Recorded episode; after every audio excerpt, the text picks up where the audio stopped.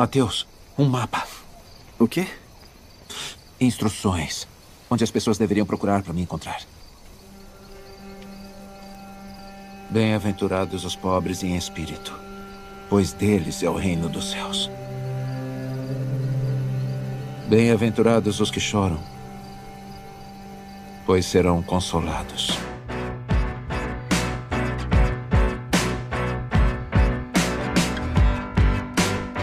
E foi dada a largada da nossa última aula, pessoal. Sejam todos bem-vindos. Eu sou o irmão Felipe. Que a graça, a paz, a misericórdia e o favor de Deus sejam sobre todos nós. Amém. Venham todos participar. Vem aqui, aumente o som. Compartilhe. Vemos todos na nossa lição de número 13, ou melhor, episódio de número 13. Vamos lá, da nossa EBD, a nossa escola bíblica dominical ou escola bíblica digital do jeito que você achar melhor. Mas sejam todos bem-vindos, vamos aqui participar da nossa A Verdadeira Identidade do Cristão. Chegamos, enfim, chegamos ao final do Sermão do Monte. O que, que vamos aprender? A nossa verdadeira identidade de cristão. Qual é? É parecido com joio ou é mais parecido com trigo? Serão, seremos parecidos com discípulos ou seremos impostores? Aqui nós estamos para essa aula para aprendermos. Que a graça e a paz do nosso Senhor estejam com todos. Chegamos ao fim de mais um. Mais um para conta. Esse é o terceiro ou quarto. Eu já perdi até as contas, hein? E a gente já está entrando aí no mais um. Agora é o terceiro, terceiro trimestre de 2022. Revista já está em mãos, né? Revista já está em mãos e nós já estamos aí preparando os estudos do, da próxima temporada aí, da próxima parte e eu tenho certeza que vai ser tão bom ou melhor do que tem sido esses últimos estudos. Então vamos agora para a última aula, vamos aprender mais um pouquinho e fechar esse estudo do Sermão do Monte e ver quais são as diretrizes que Jesus nos deixou para que nós pudéssemos alcançar o reino dos céus. Cumprimento a todos com a paz do Senhor. Desde já quero agradecer a todos por ter nos acompanhado até o final desse semestre, por ter aí nos ouvido até nesta última aula que estamos encerrando. Lembrando que semana que vem já começamos com revista nova. Para quem não me conhece, eu sou o Guilherme, né? Acho que eu nunca falei meu nome agora que eu tinha percebido. Então agora que eu estou falando, então, eu sou o Guilherme. Aleluia, né? Irmãos, estamos aí na última aula, como o irmão Felipe e o irmão Lucas já disseram, aula de número 13, né? A aula que tem por data aqui, dia 26 de junho de 2022, a verdadeira identidade do cristão. A verdadeira identidade do cristão. Né? Estamos aí, vamos falar um pouco, aprender um pouco sobre a verdadeira identidade do cristão. Quero já deixar para você. Se você quiser deixar o seu comentário, sua dúvida, se você quiser aí se comunicar conosco, né? interagir juntamente conosco, é só nos procurar tanto no Facebook quanto no Instagram. Você vai lá na área de pesquisa e coloca é, palavra compartilhada. Lá você vai nos encontrar e lá você vai poder deixar sua dúvida, sua sugestão, você vai poder interagir conosco. Amém? Fique em aula, já estamos em aula e vamos em frente. E como o Gui falou, nós estamos terminando essa aula. Estamos terminando aqui esse trimestre, na verdade. A aula só apenas começou. Nós estamos terminando o nosso trimestre. A verdadeira identidade de, do cristão. Lucão, só aqui, ó. Terminando esse EP sobre o Sermão do Monte. Estamos encerrando aqui o, o finalzinho do capítulo 7 de Mateus. Nós vamos poder enviar pra, para os irmãos que participou a credencial de discípulos? Não, ainda não. Ainda tem muita coisa, muita coisa ainda para ser aprendido. Credencial aí é só depois do batismo, depois de aceitar Jesus, entrar em comunhão com a igreja, aí recebe ali a, a credencial. Tem uns irmãos aí que não tem credencial, né? Aí, aí o secretário lá fica pegando o pé para levar os documentos, né? Porque o camarada, mas fora da, da brincadeira, né? No, no, no, papo sério, eu acho que a verdadeira identidade, você identifica um cristão assim, não é pelas suas vestes. Obviamente que as suas vestes denotam a diferença entre um servo de Deus e uma pessoa que não é serva de Deus. É, a gente não, não vai aqui ser liberal até tal ponto. Mas eu acho que a característica, a maior característica que define o que é um cristão é a fé. Acho que a fé, ela, ela demonstra realmente se você é um cristão ou se você não é um cristão. Porque o fato de nós servirmos a um Deus do qual nós não enxergamos, ao qual nós é, podemos falar diretamente, nós sentimos Ele falar conosco, nós entendemos quando Deus fala conosco através de mensagens, através de louvores, a, através de outras pessoas, mas não necessariamente ouvimos a voz direta de Deus, então nós precisamos de fé. Nós precisamos acreditar em, em um Deus dessa forma. Não, não dá para você é, se relacionar com Deus dessa maneira sem ter fé. Até porque a Bíblia nos diz que sem fé é impossível agradar a Deus. Então, a, a, a primeira, o primeiro fator, assim, o que para mim chama mais atenção, que demonstra quem é verdadeiramente um cristão, a verdadeira identidade de um cristão, para mim o principal é a fé. E você cortou todos os meus baratos. Eu já tava crente aqui que eu já ia sair daqui com a minha carteirinha de discípulo de cristão. Quebrou comigo, cara. Só levou o documento. Eu, oi? Só levou os documentos. Não. Ô, louco. Mas aí Cristo, ô Guilherme, vocês não es escutaram, mas o Guilherme falou que era só eu levar os documentos. É, quem essa aqui é piada interna, viu? Mas, enfim, minha credencial de cristão, de discípulo de Cristo, não de membro da igreja. membro da igreja é fácil. Eu pensei que como carteirinha como cristão de, de discípulo de Cristo era só escutar aqui o sermão do monte que eu já que eu já ia sair como com a carteirinha aí dando carteirada ali se o guarda me, me parava, pô, você não pode parar eu. Eu sou discípulo de Cristo, poxa. Tá ok? okay. Mas não é assim. Mas que bom. Se você está aqui conosco, participando, não sei se você está rindo. Pelo menos era para rir. Pelo menos tentei ser engraçado. Esse foi o intuito. Mas você está aqui, você vai aprender como que é a verdadeira identidade de, de cristão. O Lucão já saiu super bem na pergunta. Mas enfim, só comentando também, o próximo trimestre nós vamos falar sobre os ataques contra a Igreja de Cristo. Quais são os ataques que a Igreja de Cristo está sofrendo na atualidade? Tem um, um, um, uma aula que é bem, bem interessante. Vai falar o, o, a sutileza dos ataques através da, da mídia social. Como que o inimigo hoje tem atacado a sua igreja através das mídias sociais. Olha que, tem, que tema atualizado e de super relevância, que hoje a igreja precisa estar na mídia social. A igreja precisa ter sua página no Facebook, no YouTube, no Instagram e acho que só no TikTok que não, pelo amor de não, Deus. Não, não é você que é da igreja e pretende fazer uma página no, no, no TikTok, por favor, escute a voz de Deus, escute a voz desse, desse pequenino aqui. Por favor, não faça isso.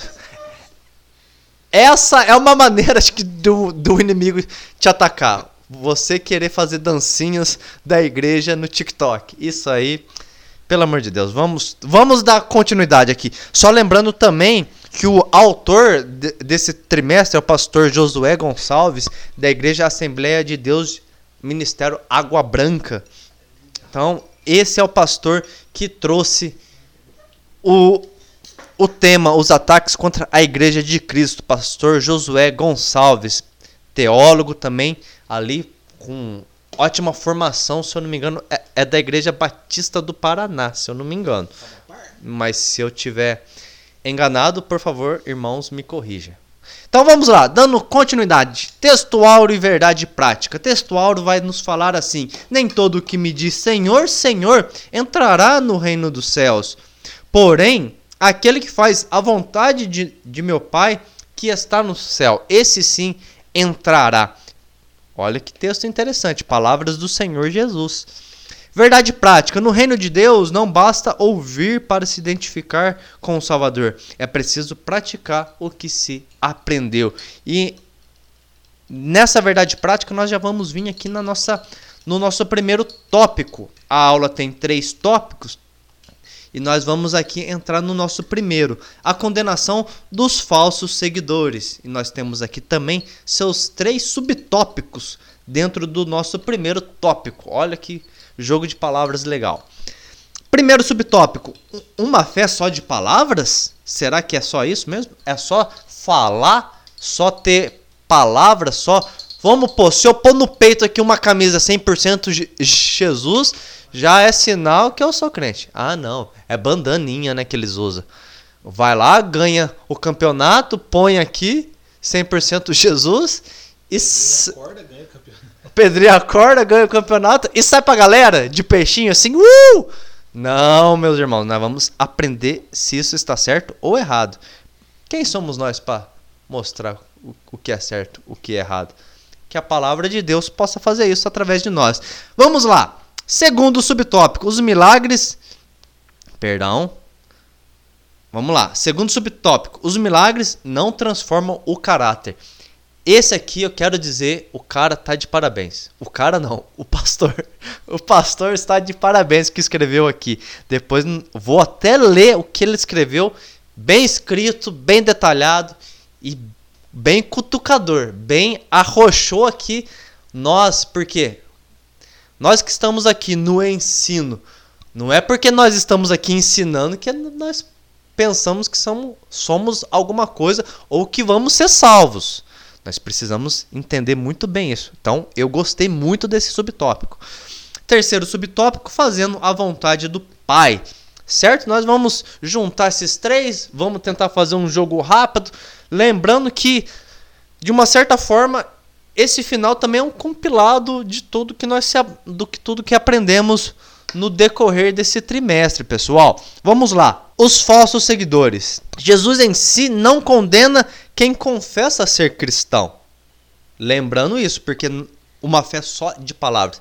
Muito pelo contrário, a palavra de Deus vai no, nos trazer que é importante confessar. Mas o que Jesus vai condenar aqui não é aquele que se diz cristão, mas é aquele que não pratica os seus ensinamentos. Então, vamos lá.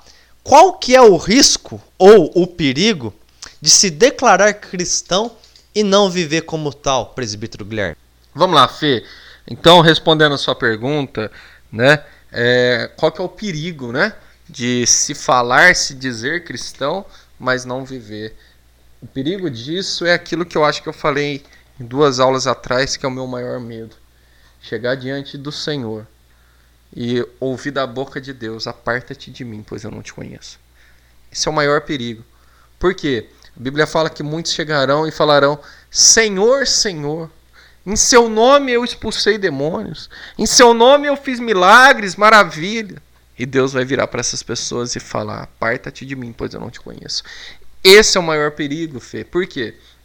Porque o evangelho ele não pode ser expressamente somente falado, mas ele tem que ser vivido.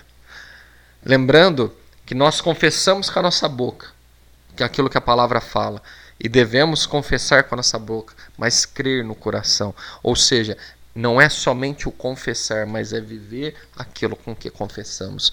Quando pregamos a palavra, devemos não somente pregar, mas viver a palavra. Eu costumo falar que antes da pregação ser para a igreja, ela é primeira para o pregador. Porque Deus, ele fala primeiramente com o pregador. Então ele instrui, ele ensina primeiramente o pregador, para depois o pregador pegar aquilo que Deus o instruiu e o ensinou e levar esse conhecimento e essa instrução para a igreja. Mas o pregador não está isento da pregação, porque a pregação é para ele em primeiro momento. Por quê? Para ver mudança, para ver conserto, para ver aproximação, para que ele não viva somente um evangelho vazio aonde se torna um mecanismo aonde ele vai ali, ele leva a palavra, ele prega a palavra, mas ele não vive nem o que ele prega e nem o que ele ensina. Por isso que o maior perigo, Fê, é esse: é chegar diante de Deus escutar de Deus: aparta-te de mim, pois eu não vos conheço. É você andar uma vida inteira com uma pessoa é você andar uma vida inteira acreditando naquela pessoa e chegar um momento aquela pessoa virar para você e falar quem é você? Né? eu não te conheço. Aparta-te de mim. Isso é perigoso. Então você ter uma vida inteira como cristão e no dia de chegar aos braços do pai ele falar para você aparta-te de mim. Esse daí deve ser o medo de todo mundo. Por isso que devemos não somente pregar, mas viver o que pregamos. Realmente é muito risco você ter fama de laranjeira e produzir jaca. Não tem como.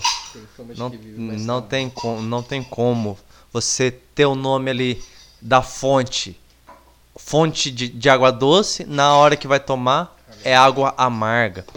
Não tem como você se declarar cristão, mas as suas atitudes são contrárias das, das suas práticas. Por isso que é bom sentarmos e estudarmos a palavra, o sermão do monte, Mateus 5, Mateus 6, Mateus 7. Ali o Senhor vai estar nos trazendo como que se deve, devemos agir como cristão, como tais.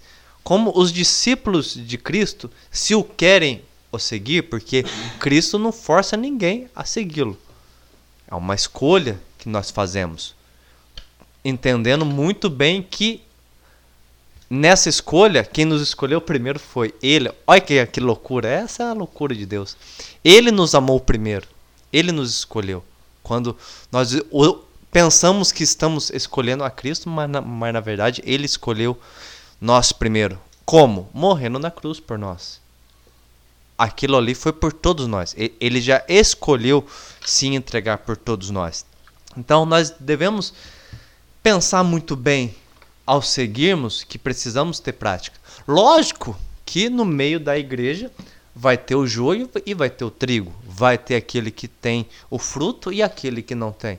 Não cabe a nós julgar. Lógico que olhar, nós vamos saber quem dá fruto e quem não dá a separação, quem vai fazer é Cristo no, no, no, no grande dia. Ele vai separar os bodes da ovelha e vai separar o joio do trigo. Então, não cabe a nós tirar as pessoas da igreja. Isso vai ser a função de Cristo. E entramos aqui. Os milagres não transformam o caráter. Olha que interessante. Isso aqui é, é preciso ler que o pastor que escreveu aqui está de parabéns. Se você me ouvir alguma vez na vida, receba os meus parabéns, viu, pastor que escreveu esse subtópico.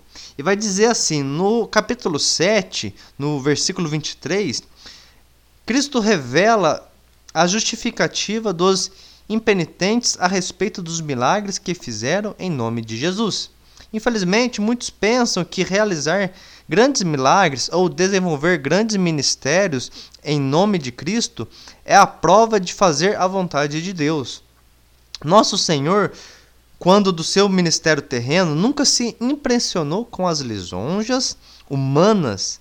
A Bíblia rechaça a falsa piedade Aqui, o ensino do Senhor Jesus mostra que a pregação, os milagres e as maravilhas realizados em seu nome não são provas cabais de um verdadeiro discípulo de Cristo.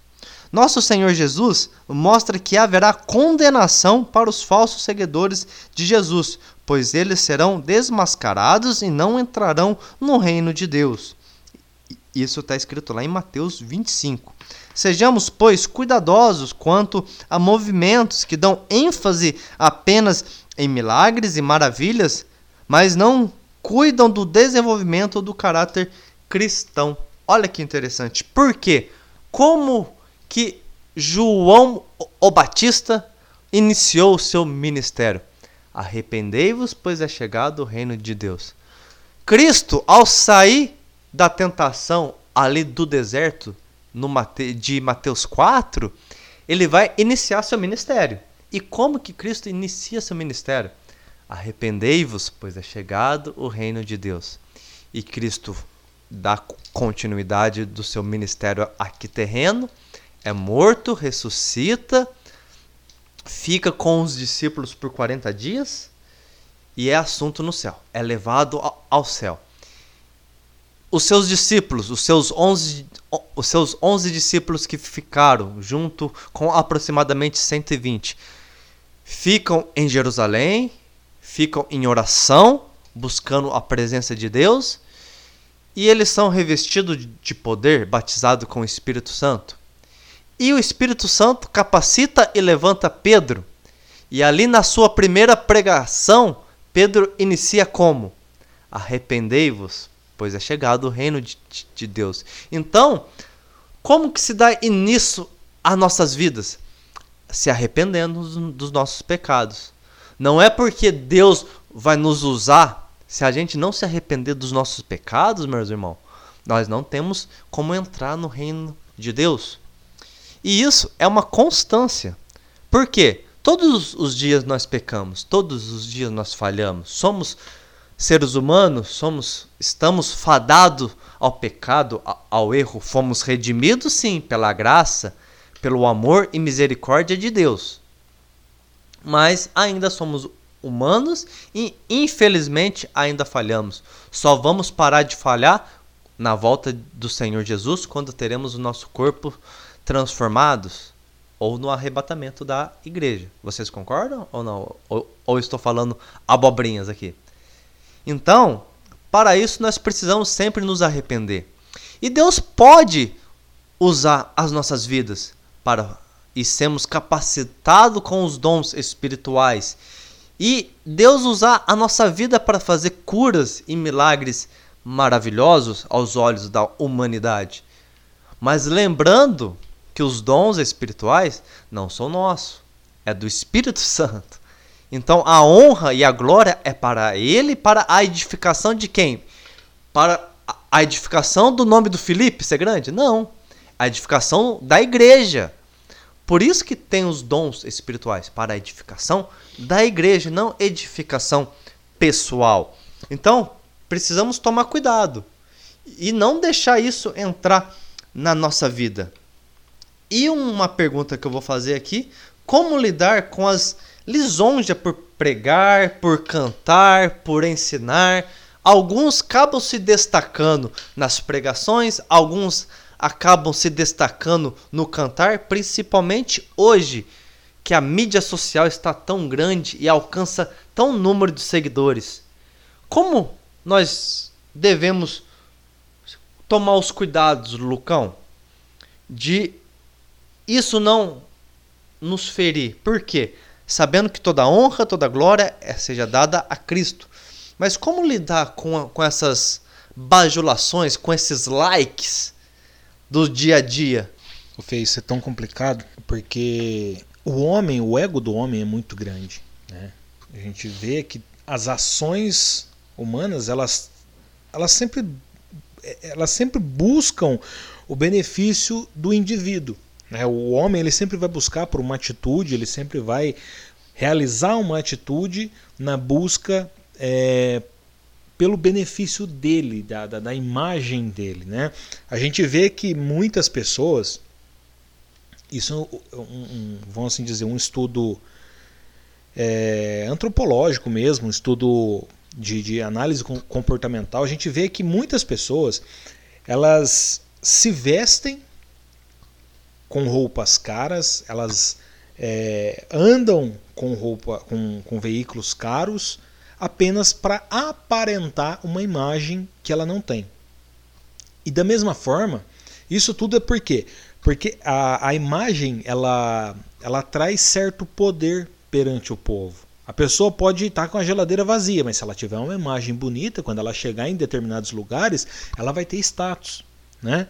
E isso trazido para o âmbito espiritual, se eu for lá e subir em cima do altar e fazer uma pregação bonita, cheia de jargões, cheia de palavra de, de, de frases de efeito e palavras bonitas, e trazer ali palavras do grego, do hebraico, e fazer a tradução e mostrar e gastar toda uma, uma sabedoria, é, eu acredito que quando eu descer as pessoas vão me aplaudir. Eu acredito que quando eu descer do altar, as pessoas vão vir, nossa, que palavra bonita, nossa, que palavra forte, nossa, Deus falou meu coração. Mas a pessoa sai da porta para fora e a vida continua. Não muda, não há transformação, não há mudança em quem ouviu. A pessoa que ouviu, amanhã já esqueceu, aquela palavra ela não continua martelando. Mas a grande questão é como nós devemos agir né, nessa situação. Essa é o, o cerne da, da dúvida, da questão.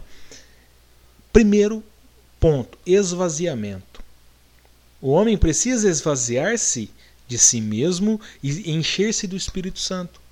Porque olha só, Pedro, a gente conhece Pedro, e Pedro ele era um, um, um camarada duro, ele era difícil de lidar, ele era bruto, né? era um homem de, de poucas palavras. Você vê que quando Jesus está no, no, jardim do Getsemane, que ele vai ser preso, ele já arranca a espada ali e já desce na orelha do, do soldado. Então, tipo assim, ele, ele ia para cima, ele atacava. Só que nesse momento, após a descida do Espírito Santo, Pedro já está vazio de si mesmo, está cheio do Espírito Santo. E o que, que Pedro faz? Pre Pedro prega. Pedro fala do amor de Deus. Olha Paulo. Paulo era difícil também, Paulo era implacável. Paulo começou a perseguir os cristãos porque ele acreditava que aquilo era a maneira correta de servir a Deus e foi até o cabo, até o ponto em que Jesus se encontrou com ele e o trouxe. A partir desse momento, você vê Paulo exortando. Muitas das vezes as exortações de Paulo eram um pouco efusivas, eram um pouco duras, as palavras eram, né? É, vocês agem como meninos. Quando já deveriam estar comendo a comida sólida, vocês ainda precisam de leitinho. Né? Eu estou aqui perdendo meu tempo com vocês, em outras palavras. Mas você vê que Paulo já, aquele Paulo do início já não existia. Então, nós precisamos nos proteger dessa dessa bajulação que existe, esvaziando-nos de nós mesmos. Nós precisamos, a partir do momento, e isso eu aprendi, é, não lembro com qual pastor, com qual pregador, mas eu, eu, eu aprendi e trago para mim, para você ver como que é, como que o conteúdo ele é mais importante do que o mensageiro. Porque eu não lembro quem foi que ensinou isso, mas a mensagem, o conteúdo é importante. Que toda vez que você vai subir no altar, e toda vez que eu vou pregar, eu dobro os meus joelhos e antes da, da pregação eu falo, Senhor, eis aqui a tua palavra, eis aqui a tua igreja e eis aqui o teu servo. Que a partir de agora não seja eu mais falando. E que de mim não saia nada, porque eu não tenho nada a oferecer. Então eu vou ali. Obviamente que eu não vou fazer um, um, download automático, né? Você se prepara, você estuda, você ora, você busca, você é, procura entender o, tudo que está acontecendo naquela passagem que você vai ministrar. E aí, quando você chega ali, muitas das vezes, isso aconteceu da última vez que eu preguei, eu fiz ali um esboço ali de três páginas. Eu não virei a primeira. Eu não virei a primeira, porque eu nem, nem usei o esboço. Quando eu comecei a pregar, quando eu comecei a falar, Deus falou através ali de mim e, e Deus me usou naquele momento. E por fim eu não olhei o, o, o estudo. Eu lembrava, assim, tudo que eu tinha estudado, eu lembrava, obviamente, mas enquanto eu pregava ali, eu estava falando, e a, as palavras vinham. E os termos, e aonde Deus queria guiar, aonde Deus queria me levar naquela mensagem, Ele foi me guiando, Ele foi me levando. E, assim, eu saí com o sentimento de que foi uma palavra boa, mas não foi aquela que eu estudei, mas foi uma palavra boa. Então, eu tenho certeza que Deus falou com alguém. Eu tenho certeza que se algumas pessoas com quem essa palavra falou, se você perguntar hoje, muito provavelmente ela vai falar alguma coisa que ela aprendeu nessa palavra. Provavelmente essa pessoa não vai falar assim: olha, eu aprendi no dia tal em que o irmão Lucas pregou. Não, não vai falar, não vai citar meu nome. Por quê? Porque eu não sou importante nesse, nesse momento.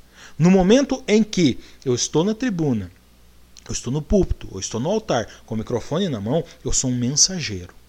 Eu sou um mensageiro. E ali eu não sou importante.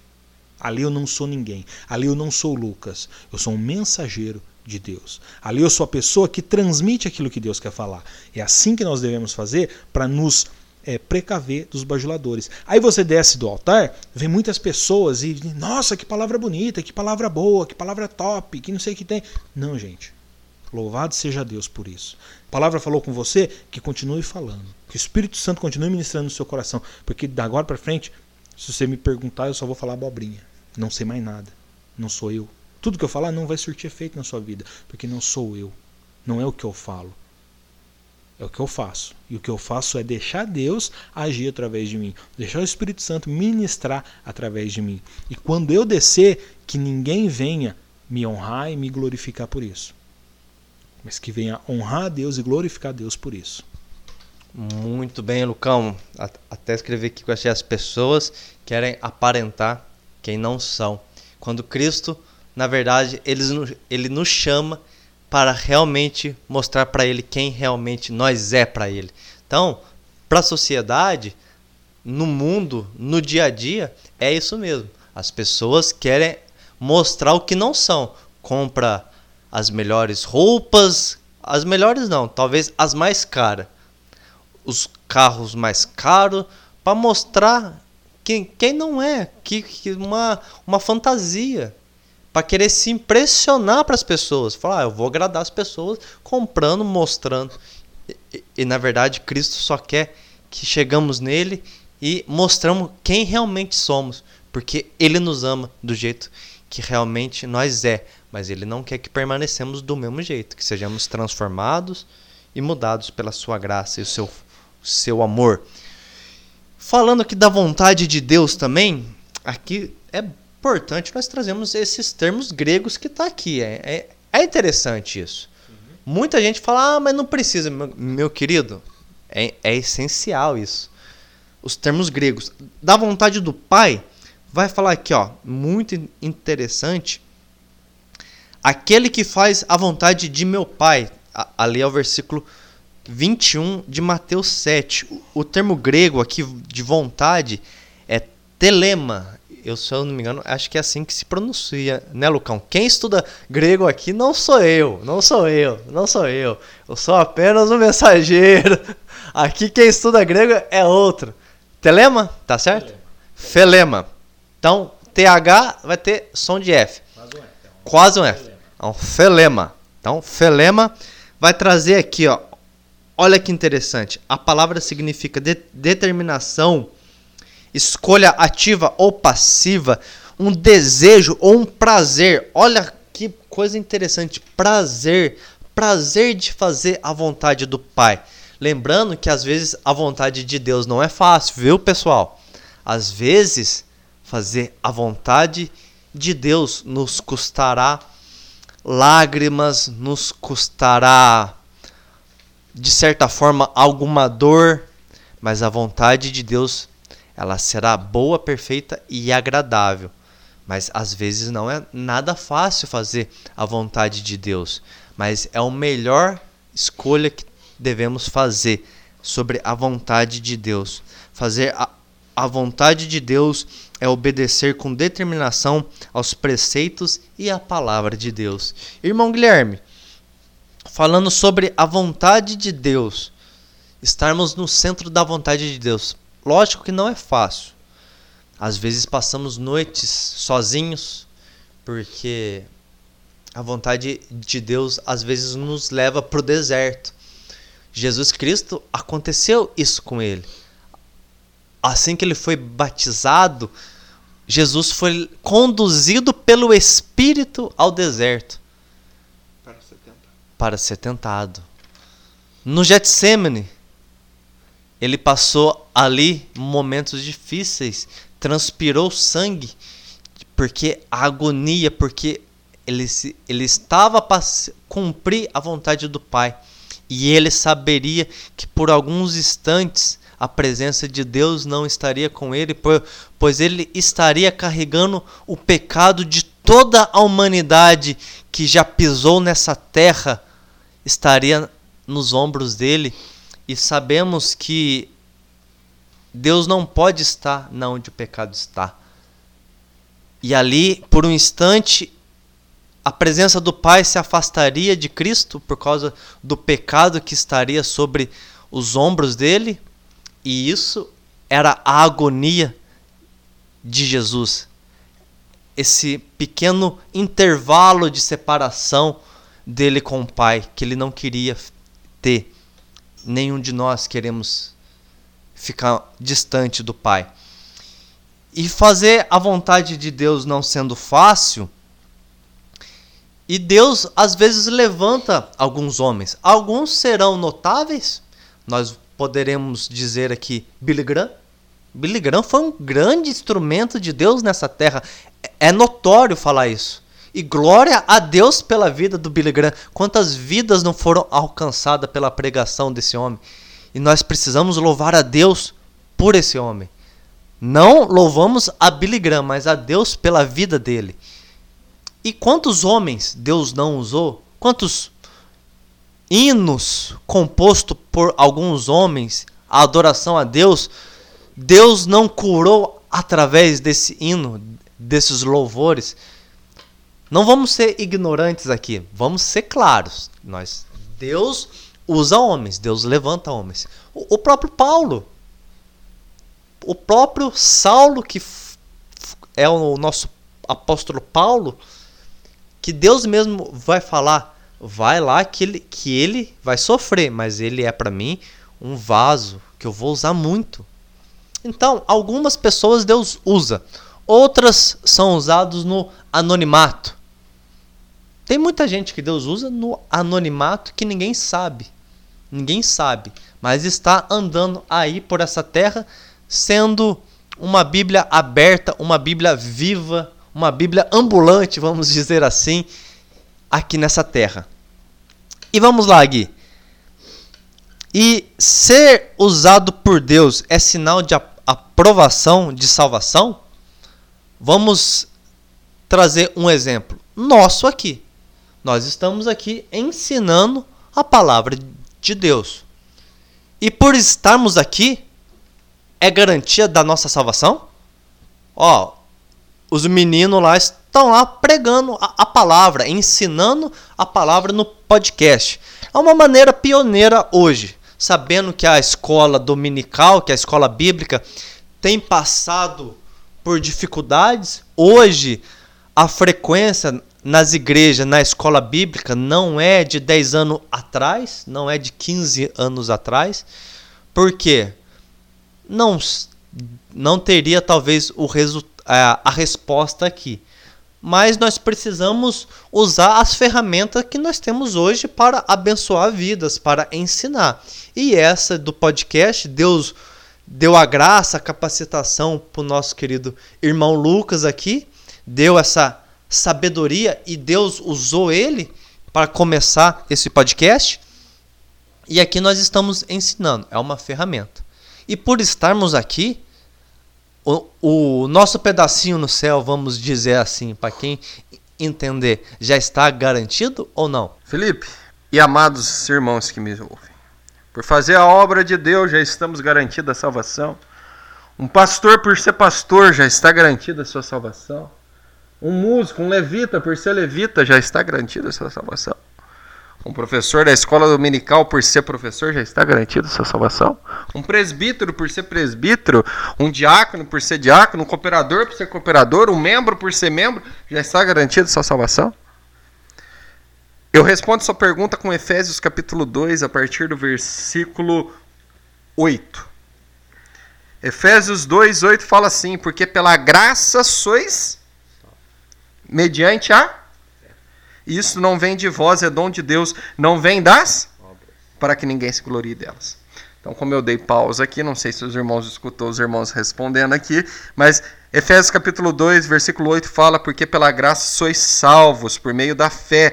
Isto não vem de vós, é dom de Deus. Não vem das obras para que ninguém se glorie.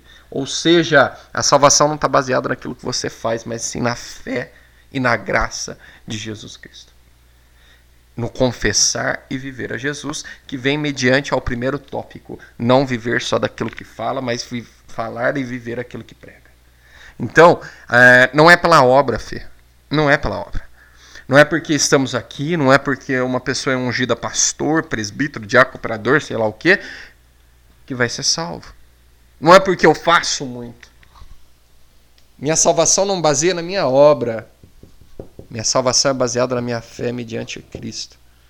É ter o Senhor Jesus como meu único e suficiente Senhor e Salvador. Não confesso somente de boca, mas viver com Cristo. Confessando e crendo. Porque com a boca se confessa, mas com o coração se crê. É confessar a Jesus, mas é crer e viver aquilo que ele manda.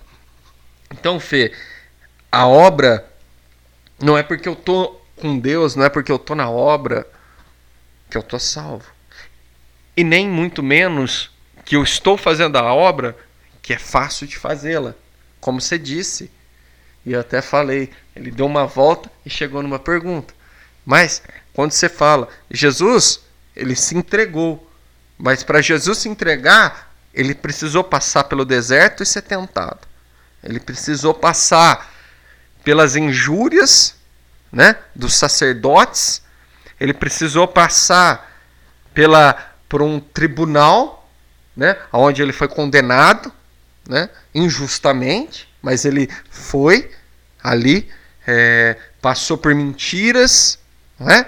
ele precisou passar pela vergonha de carregar a cruz até o Calvário. E carregar a cruz, as pessoas pensam que é como no filme, né? Que é simplesmente fazer um corredor e ele vai ali carregando. Vai além disso, a Bíblia fala que as pessoas cuspiam nele, as pessoas xingavam. Sabe-se Deus o que as pessoas também não tacavam nele, né? Talvez pedra, talvez, sei lá, ovo, sei lá. Mas tantas coisas que ele passou naquele caminho que não foi fácil. E além disso, ele recebia também açoites. Açoites. Tanto que precisou colocar alguém para ajudá-lo a carregar por causa da exaustão. Então não foi fácil.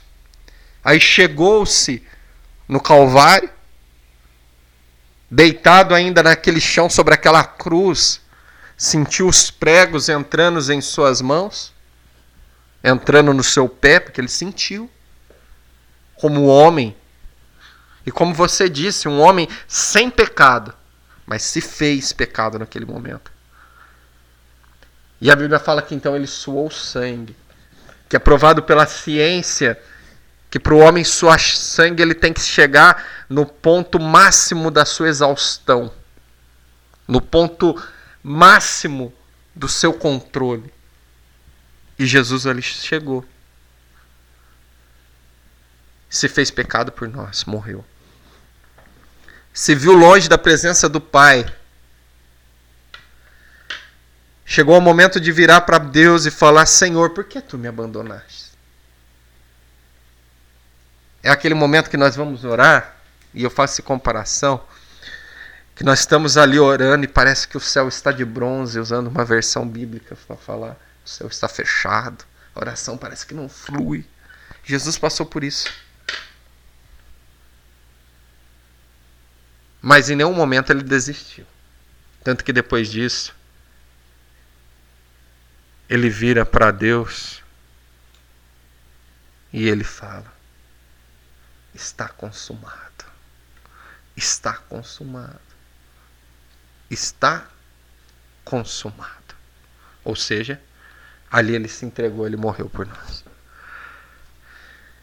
Essa foi a caminhada de Cristo até ele ressuscitar e hoje ele vive, por isso vivemos, porque Cristo vive. Mas caminhada de outros homens também não foram fáceis. A Bíblia fala, você falou sobre Paulo, Saulo perseguiu a igreja. E é interessante que na chamada de Saulo, Jesus fala para ele, né? Quanto que ele ainda terá que sofrer pela sua obra. E Paulo sofreu. Foi preso, foi açoitado, foi apedrejado, né? Não era fácil. Aí você vira para mim e fala, mas irmão Guilherme, naquela época era difícil. E se eu for falar um a um para vocês, eu vou passar por Pedro, eu vou passar por João, eu vou passar por Estevão. Nós vai sair daqui amanhã, é verdade? Mas não era só naquela época, Fê. Você citou o Billy Graham. Você acha que foi fácil para Billy Graham? Você acha que simplesmente ele conquistou o auge da sua pregação de alcançar o mundo praticamente do dia para noite? Você acha que esse homem não passou por injúrias, não passou por problemas, por críticas, por dificuldades?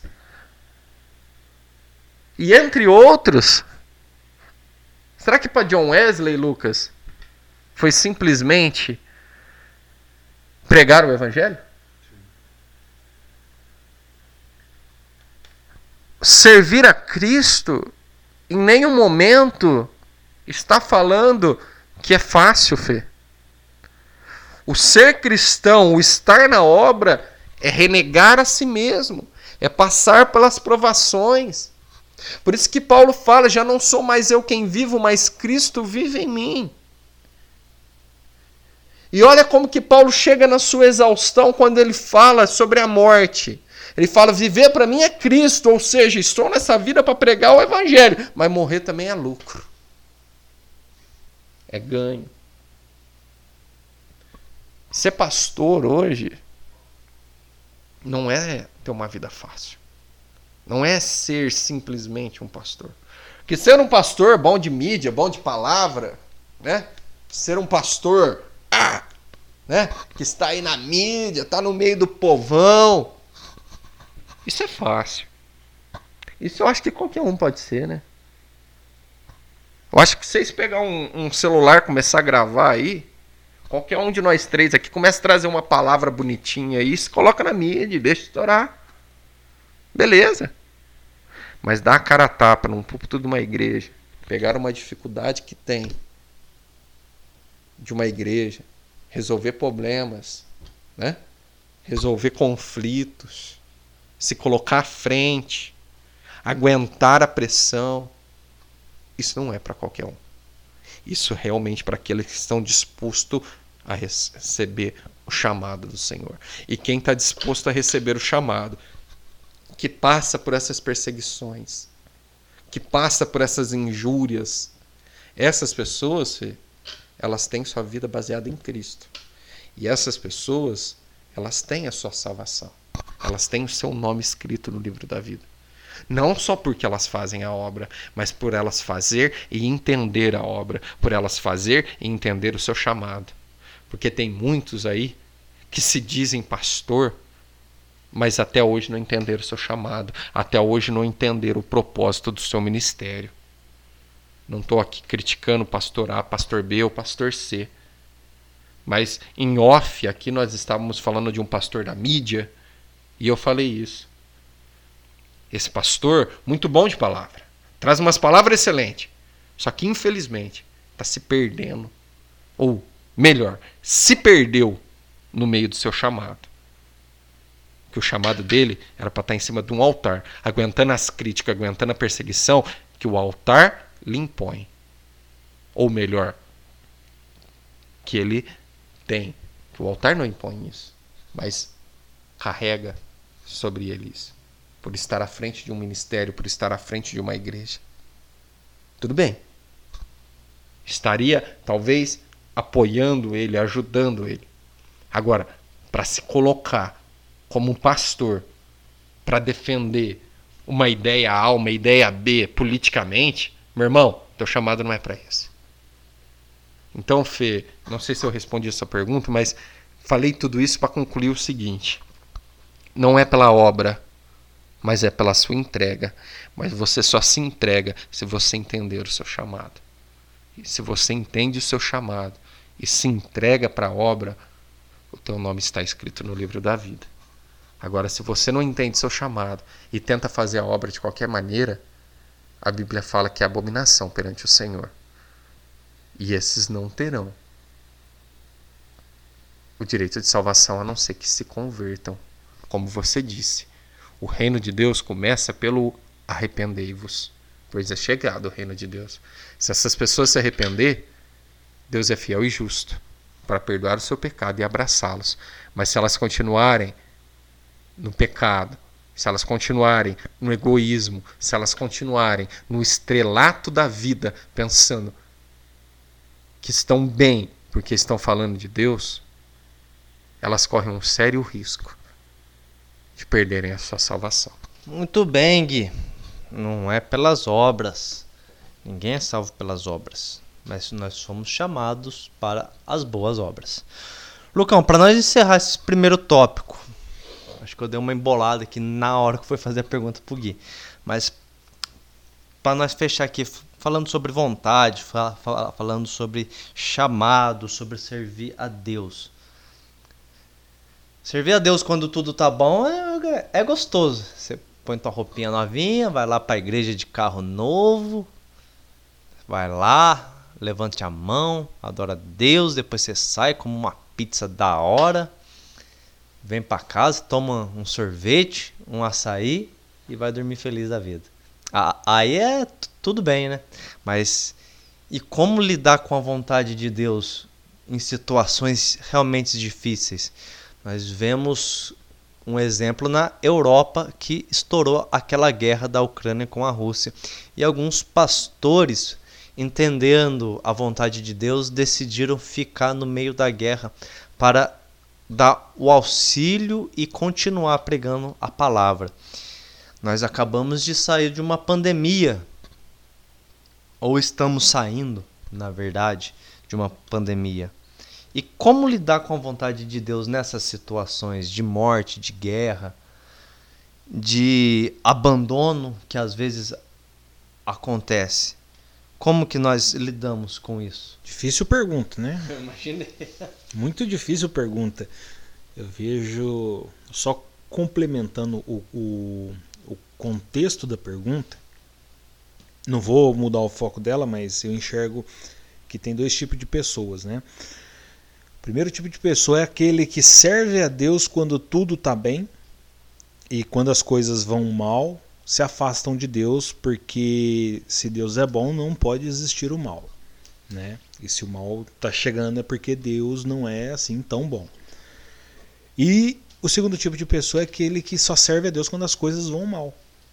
Quando as coisas ficam bem, se afastam de Deus porque está tudo bem, não precisa de Deus. Né? O gênio da lâmpada já resolveu os problemas e agora vamos embora comer a pizza, tomar o sorvete e jogar o açaí fora. Mas como servir a Deus quando tudo vai mal? É, eu acho que se a gente se a gente fizer essa pergunta quando as coisas vão mal, é porque eu acho que a gente ainda não entendeu o que é servir a Deus. Porque servir a Deus é muito mais do que um estado social, um status social, um estado físico, um estado emocional, um estado espiritual, o que muita gente é, traduz né, como a religiosidade é um estado espiritual em que você alcança, que você vai crescendo, e não é isso. Servir a Deus é ter um relacionamento diário com Deus. E independente da situação, você mantém esse relacionamento. Porque, independente da situação, se você é pai, vamos, vou, vou usar esse exemplo. Se você é pai, se você tem um filho, se as coisas vão bem, você ainda é pai. Se as coisas vão mal, você ainda é pai. Se você está doente, você ainda é pai. Você não deixa de ser pai por alguma coisa. Por quê? Porque a sua vida te fez ser pai. E se a sua vida te faz ser cristão e servir a Deus, independente da situação, independente do problema, independente da dúvida, você é cristão. Você citou o exemplo dos irmãos que, que permaneceram perante a guerra, e aí a gente entra assim num, num, num questionamento, né? Fala, olha, é, quem os culparia? Quem os culparia se eles fugissem da Ucrânia no momento dos ataques? Quem julgaria esses homens se pegassem as suas famílias e fossem embora junto com a sua família e deixasse aquele ambiente, aquele lugar e fosse embora, fosse para um lugar mais seguro? Quem apontaria o dedo e falaria que eles estavam errados? Ninguém. porque eles estavam cuidando das suas vidas, cuidando das suas famílias.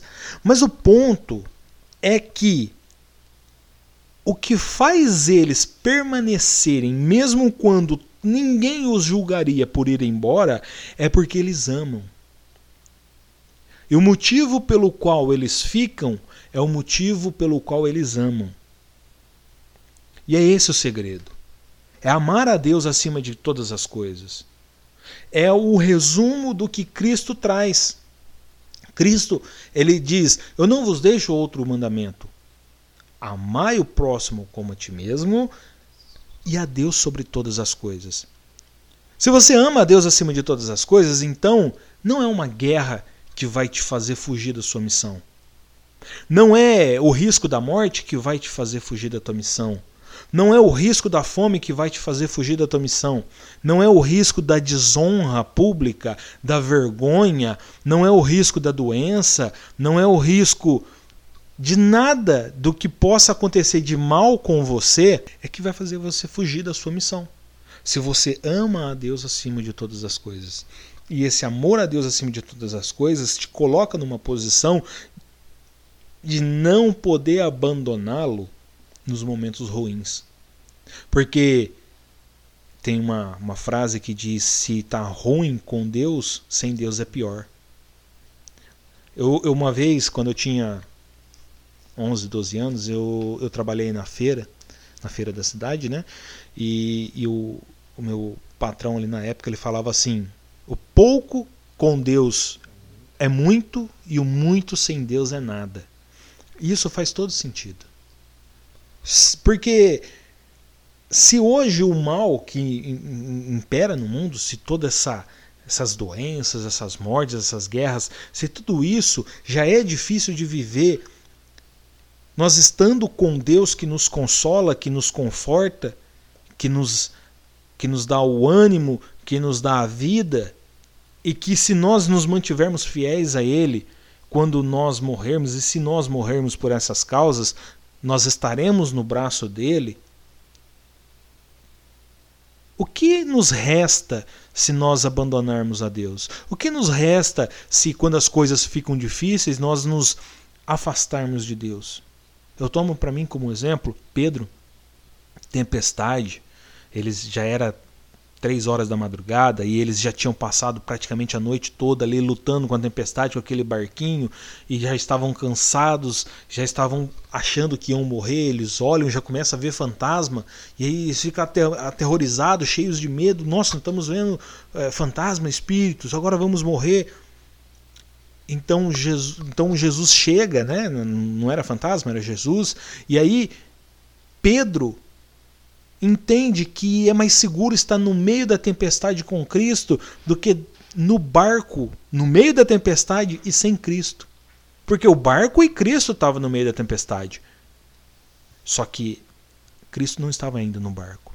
Então era mais fácil para ele, era mais seguro estar com Cristo no meio da tempestade do que estar no barco no meio da tempestade. Então nós temos que entender isso. Que as coisas vão ficar ruins. Em algum momento, o sol nasceu para todos, o dia bom e o dia mal vem para vem justos e injustos. A, o, o mundo está caído no pecado. E isso tudo é causa do pecado original pecado da desobediência de Adão e Eva, o pecado do afastamento do homem com Deus, tudo isso é causa para o mal que nos cerca hoje. E o dia mal ele chega, o dia bom chega também. Só que se nós nos afastarmos de Deus no dia mal, nós vamos ter que passar o dia mal longe de Deus. E aí, meu amigo, não tem conforto, aí não tem consolo, aí não tem remédio, aí não tem cura. Aí é você por você mesmo. Com Cristo nós temos conforto, com Cristo nós temos consolo, com Cristo nós temos cura, com Cristo nós temos vida. Sem Cristo nós não temos nada. Passar o dia mal com Cristo é certeza de que tudo vai ficar bem. Passar o dia mal sem Cristo é não ter certeza de nada. A não ser que tudo só pode piorar. Fala uma coisa? Não. não.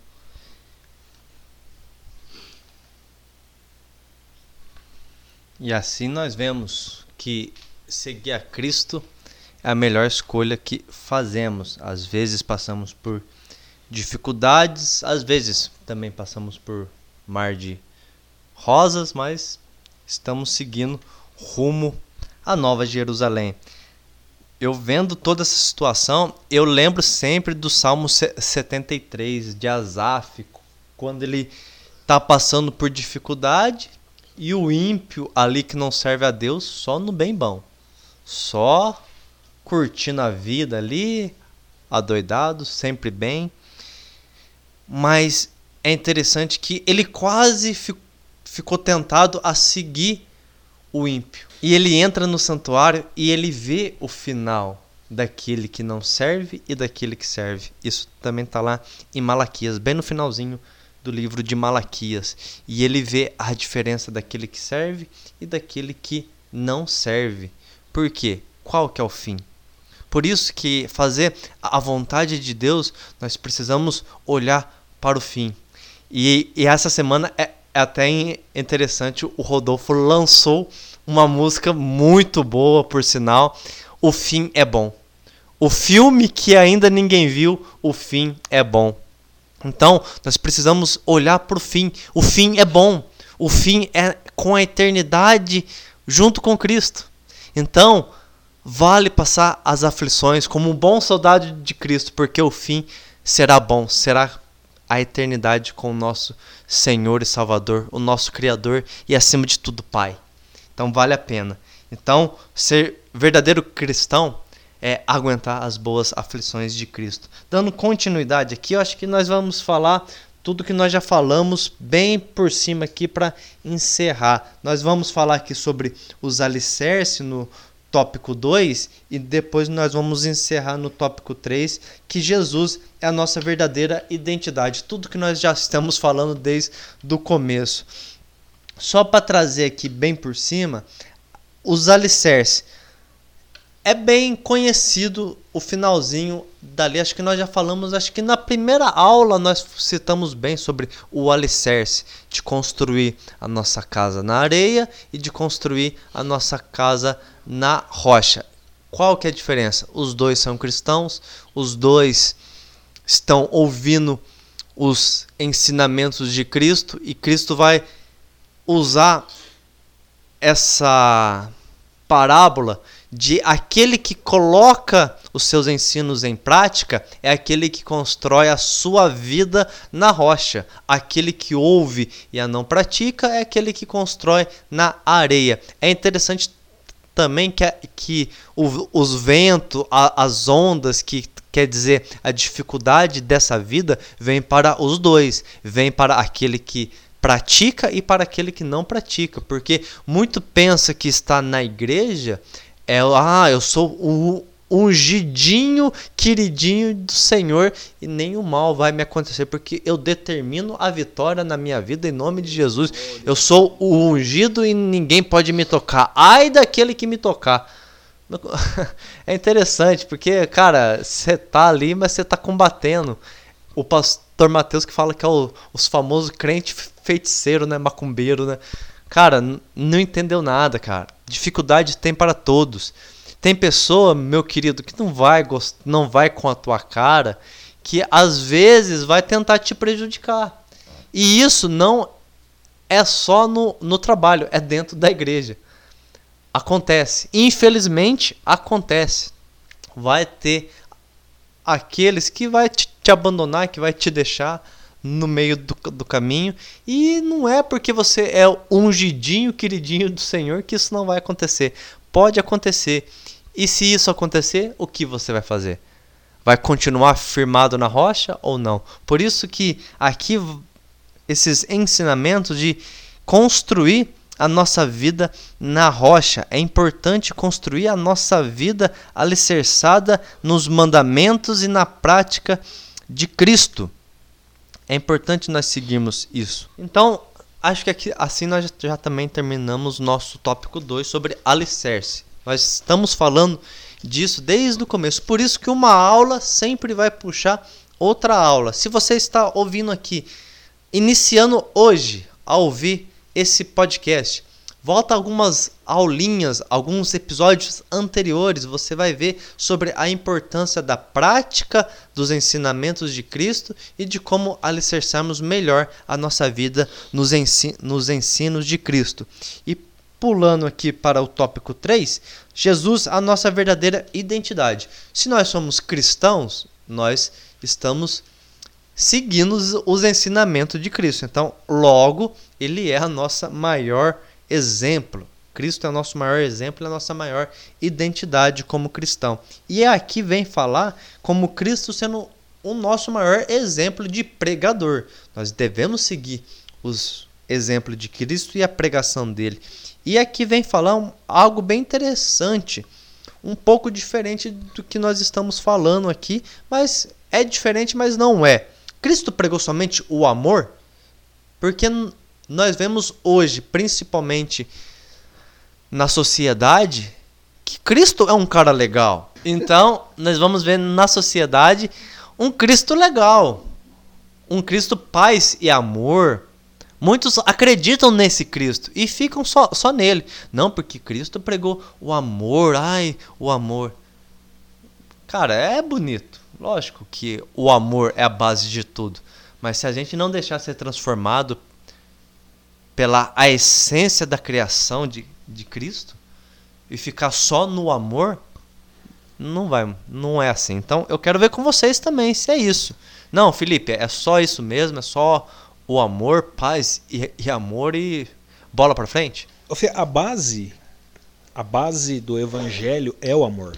A base das boas novas é o amor. Mas não é apenas o amor. Acontece que nós é, olhamos para o Sermão do Monte como a base do reino de Deus, como a orientação do reino de Deus, e nós não podemos achar que é só isso que é o reino de Deus.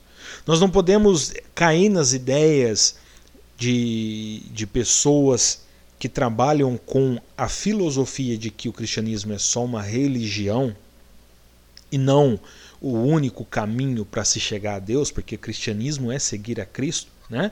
E Cristo é o caminho. Vocês falaram disso na aula anterior. As pessoas que trabalham com isso, aí elas vão pegar as ideias de Maomé, de Buda, de sei lá, qual outro pensador que falou de amor, de, falou de amar ao próximo, ah, porque você tem que amar, ah, porque você tem que ser bom com as pessoas, porque se você quer que as pessoas sejam boas com você, você tem que ser bom e tudo mais. E só que as atitudes desses mestres, entre aspas, só ficou nisso. Só fica nisso. É só isso. Seja bom, seja bom, seja bom, faça o bem. E, e Jesus ele não, não, não, não trouxe só isso. Jesus trouxe o seja bom, faça o bem, sirva a Deus, ame ao próximo e seja como eu fui. Jesus falou isso, seja como eu fui. Tanto que Paulo vem depois e fala: sede meus imitadores, como eu sou de Cristo.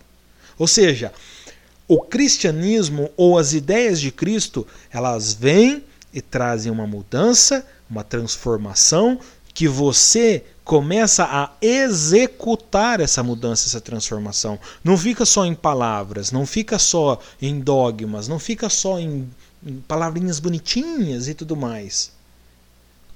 O, o início aqui, o sermão do monte é o início. Mas aí tem um desenrolar e Jesus ele age trazendo transformação, fazendo milagres, curando, ressuscitando, livrando, pagando o pecado de todos. E então ele volta e diz assim para os discípulos no final: É-me dado todo o poder no céu e na terra. Portanto, ide, ensinai todas as nações, batizando-as em nome do Pai, do Filho e do Espírito Santo, ensinando-as a guardar todas as coisas que eu vos tenho mandado, e eis que eu estou convosco todos os dias até a consumação dos séculos. Ou seja, Ensine o amor, pregue o amor, viva o amor.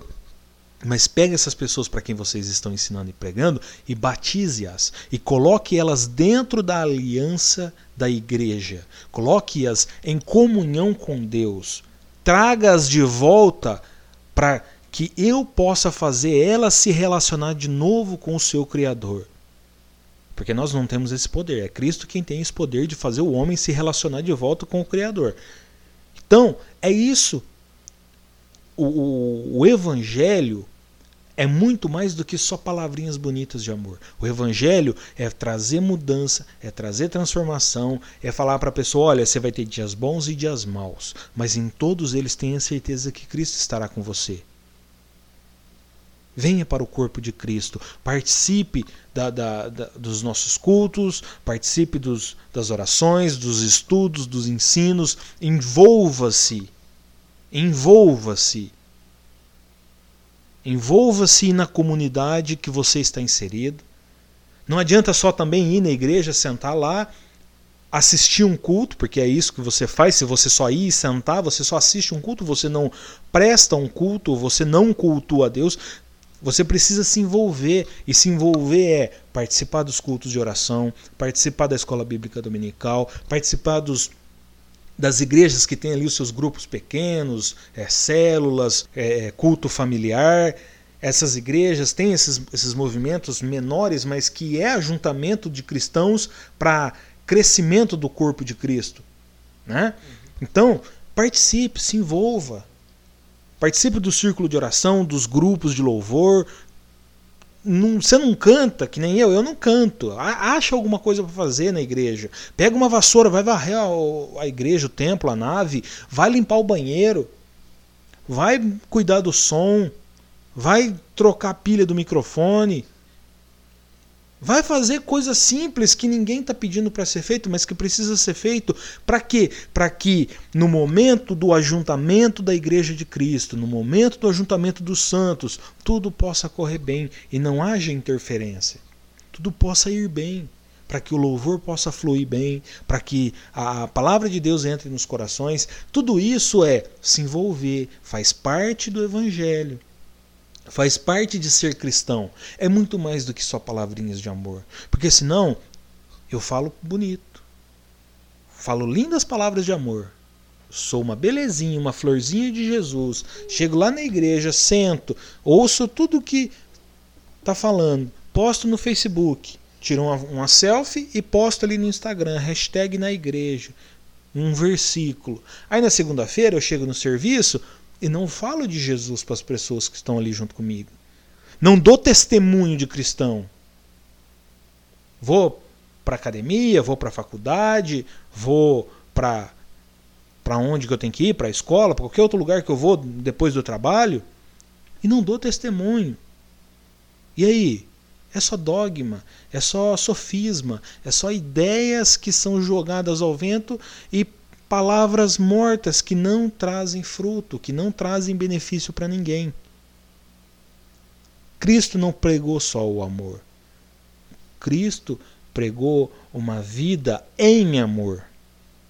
E viver em amor, em alguns momentos, é como nós acabamos de falar, em alguns momentos, é você ter a escolha de abandonar porque sabe que vai sofrer e ninguém vai te julgar se você abandonar, Todo mundo vai falar, tá certo, você tá com a razão.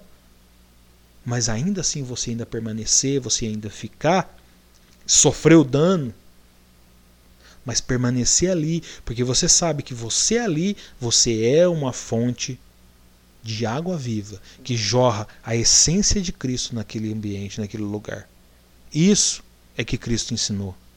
Porque Cristo, na cruz, ele poderia muito bem convocar uma legião de anjos e se livrar. Ele poderia, com um piscar de olhos, só com um pensamento, destruir tudo que tinha ali. Ele poderia muito bem assumir o controle, o governo natural de todas as coisas. Mas o que ele estava fazendo ali é assumindo o governo de tudo, não apenas natural, mas de tudo. Porque o governo natural de Cristo vai vir ainda. Nós falamos sobre isso. Cristo ainda vai reinar sobre esse mundo, esse mundo físico, esse mundo material, que nós, seres humanos, destruímos. Nós destruímos, nós poluímos. Mas Cristo vai vir restaurar. Cristo vai vir reinar. E é isso que Cristo pregou. Muito mais do que palavras lindas de amor. mas uma vida em amor. Muito bem, Lucas, e eu faço das suas as minhas palavras, só complementando o que você fala, falou, é Cristo não só pregou amor, mas ele pregou em amor. Né? Porque até as correções de Cristo foi em amor. E Cristo trouxe bastante correções na Bíblia.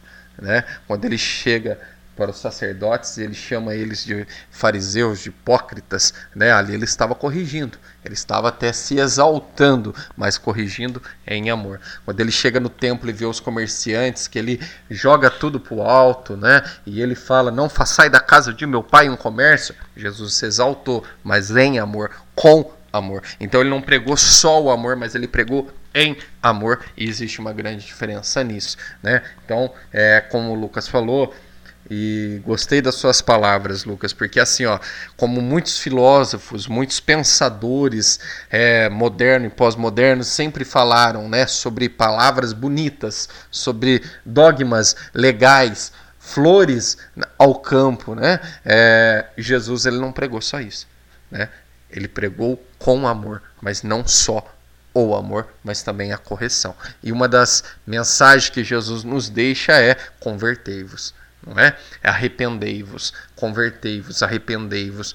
Ou seja, ele nos trouxe a correção. Então, Jesus ele nos traz ao entendimento que devemos amar, que devemos mudar e devemos nos corrigir. Ou seja, devemos em todas as áreas da nossa vida ter uma melhora, em todas as áreas da nossa vida buscar uma transformação. É isso que Cristo nos deixa. Então, é, essas coisas que, ah, Cristo foi só mais um pensador que pregou o amor. Não, Cristo ele não foi só mais um pensador, né? E ele não pregou só o amor. Pelo contrário, ele pregou em amor, mas ele pregou a verdade, ele pregou a justiça do reino de Deus. Né? E Jesus, ele tem que ser tudo na nossa vida. Como o Lucas falou, não vamos estender muito, porque eu acho que ele já falou bastante, falou muito bem, mas Jesus ele tem que ser o centro da nossa vida. Ele tem que ser a nossa única e verdadeira razão de viver.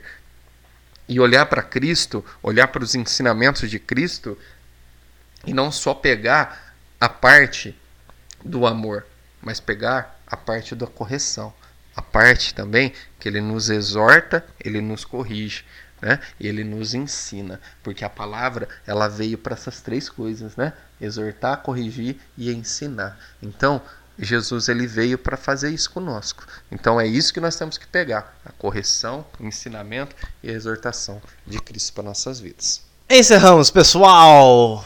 Aqui demos o fim. Espero que essa, esse episódio foi edificante para sua vida, pois para mim foi.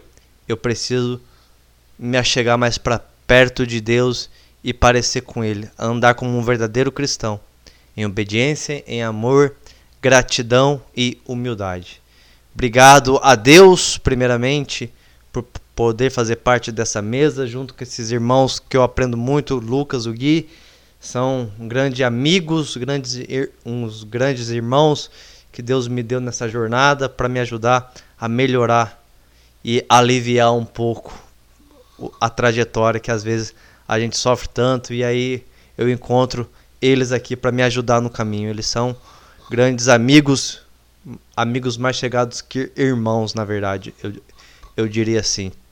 Agradeço a Deus por poder participar. Obrigado você que esteve aqui ouvindo. Já vou desejando desde já que Deus abençoe a sua vida. Fique conosco, logo começaremos mais uma temporada, se assim Deus permitir. Você é mais do que um convidado, mais que um participante. A mesa está aqui. Você quer participar? Venha, venha tomar um café. Ah, mas eu não quero falar nada. Senta aqui, toma um café e fica participando aqui conosco. Vocês vão ver como que são os bastidores aqui. Ou você vai dar risada ou você vai se escandalizar. Brincadeira, você não vai se escandalizar, mas venha participar. Você está distante, você não é aqui da nossa cidade, mande aí algo no Instagram, no Facebook, nos procure aí, será grande honra nossa mencionar você aqui. Ou se você não quer ser mencionado, ou se quiser somente mandar uma mensagem, também mande uma mensagem lá que responderemos. Já falei demais, estão cansados de ouvir a minha voz. Deus abençoe vocês. Muito obrigado por nos acompanhar, mas o fim é só o começo. O fim é só o começo, a gente termina mais uma mais um trimestre e começa outro e continuamos aqui firmes tentando aprender um pouquinho cada dia mais, né? Agradeço a Deus de verdade pela vida de vocês que nos ouvem.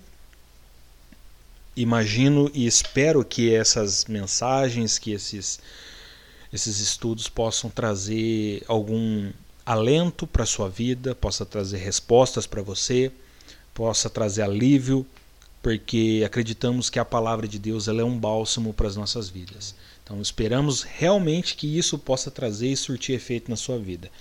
Agradeço também a Deus pela vida dos irmãos que estão aqui com a gente, o Fê, o Gui, o irmão João Stanguini, que agora está lá aproveitando a lua de mel, graças a Deus, né? Tá muito bem. O, o irmão João Gabriel também, que participou com a gente nessa temporada, né? Ou não? Nessa temporada, nessa temporada né? O irmão João Gabriel que participou com a gente nessa temporada. John Wesley, ele falou. Falou bastante de John Wesley. Ei, John Wesley. Esse homem não foi fácil, não. Mas que Deus possa continuar falando no seu coração, no meu, no nosso, até a volta dele para que nós possamos adorá-lo pela eternidade. Fiquem todos na paz do Senhor. Amém, meus irmãos. É isso aí. Encerramos mais um ciclo. Também agradeço a todos os nossos queridos ouvintes, cada pessoa que nos ouviu.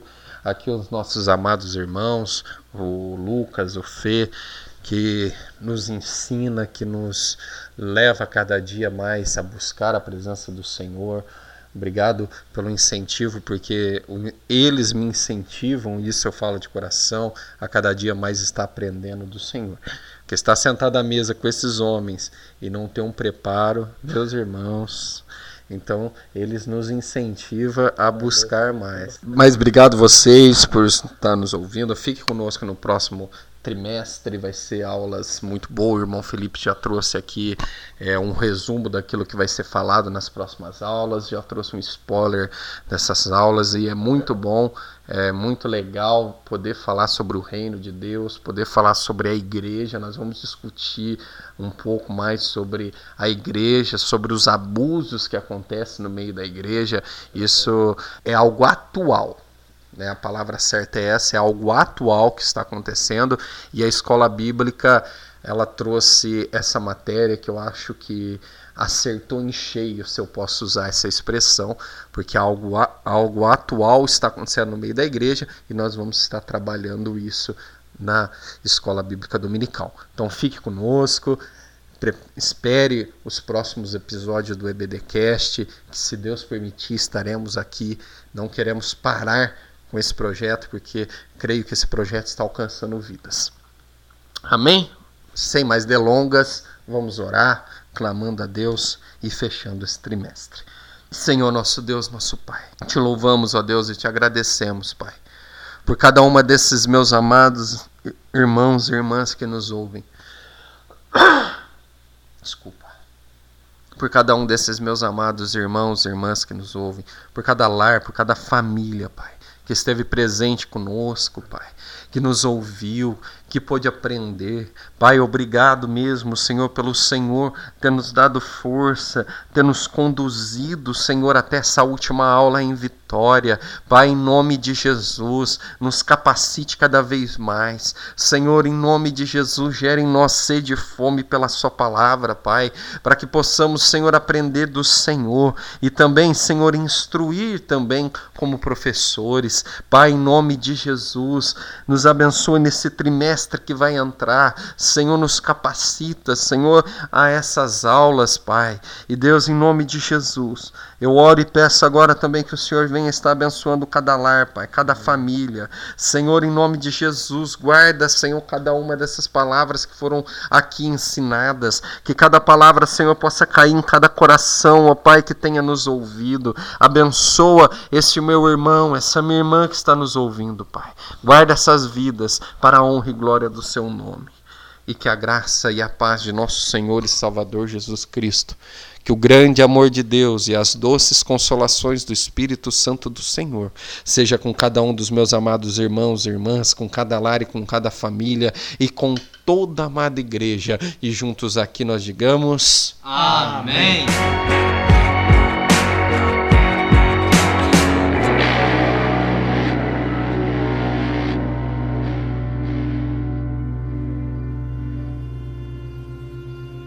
Bem-aventurados vocês, quando os insultarem e perseguirem e levantarem todo tipo de calúnia contra vocês por minha causa. Alegrem-se e regozijem-se, porque grande é a recompensa de vocês nos céus.